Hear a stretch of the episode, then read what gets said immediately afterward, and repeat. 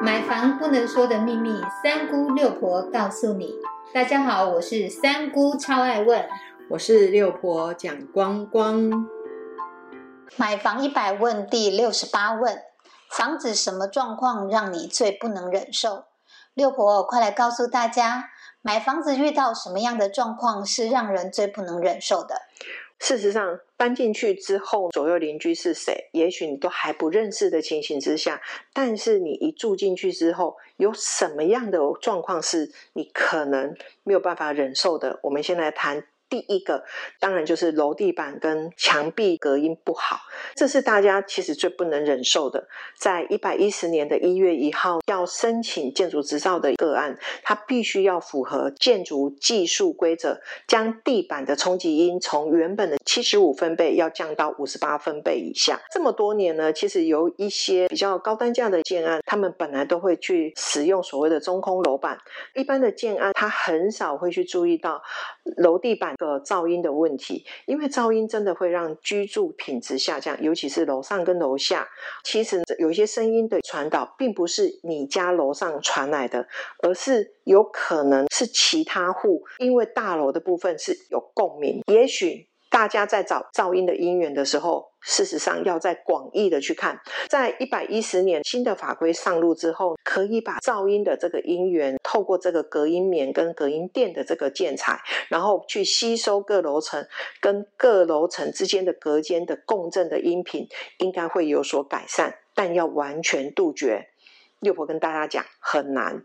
今年开始，因为是从一百一十年这个新一个法规出来之后，又再加上疫情，其实会让许多的透天产品呢，它变成防疫的最佳居住空间。如果你今天是出国呢，需要居家检疫，你就可以有独立的一个楼层、独立的空间，不会因为是大楼的一个公共管道间的共用而产生了很多问题。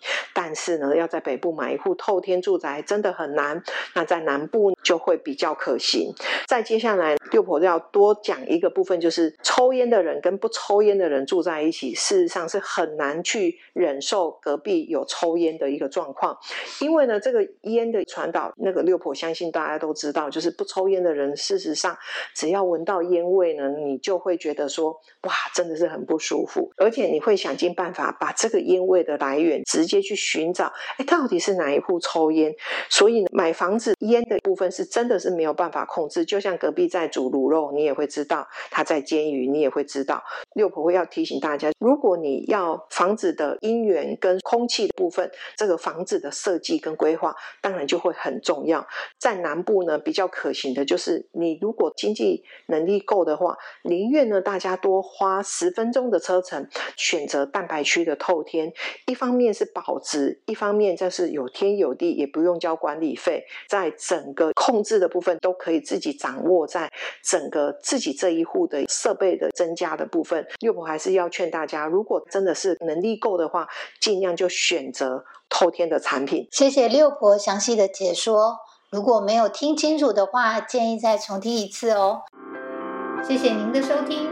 如果你对收听的内容有不了解的地方，欢迎在下面留言，六婆讲光光将会为您解答哦。我们下回见，拜拜，拜拜。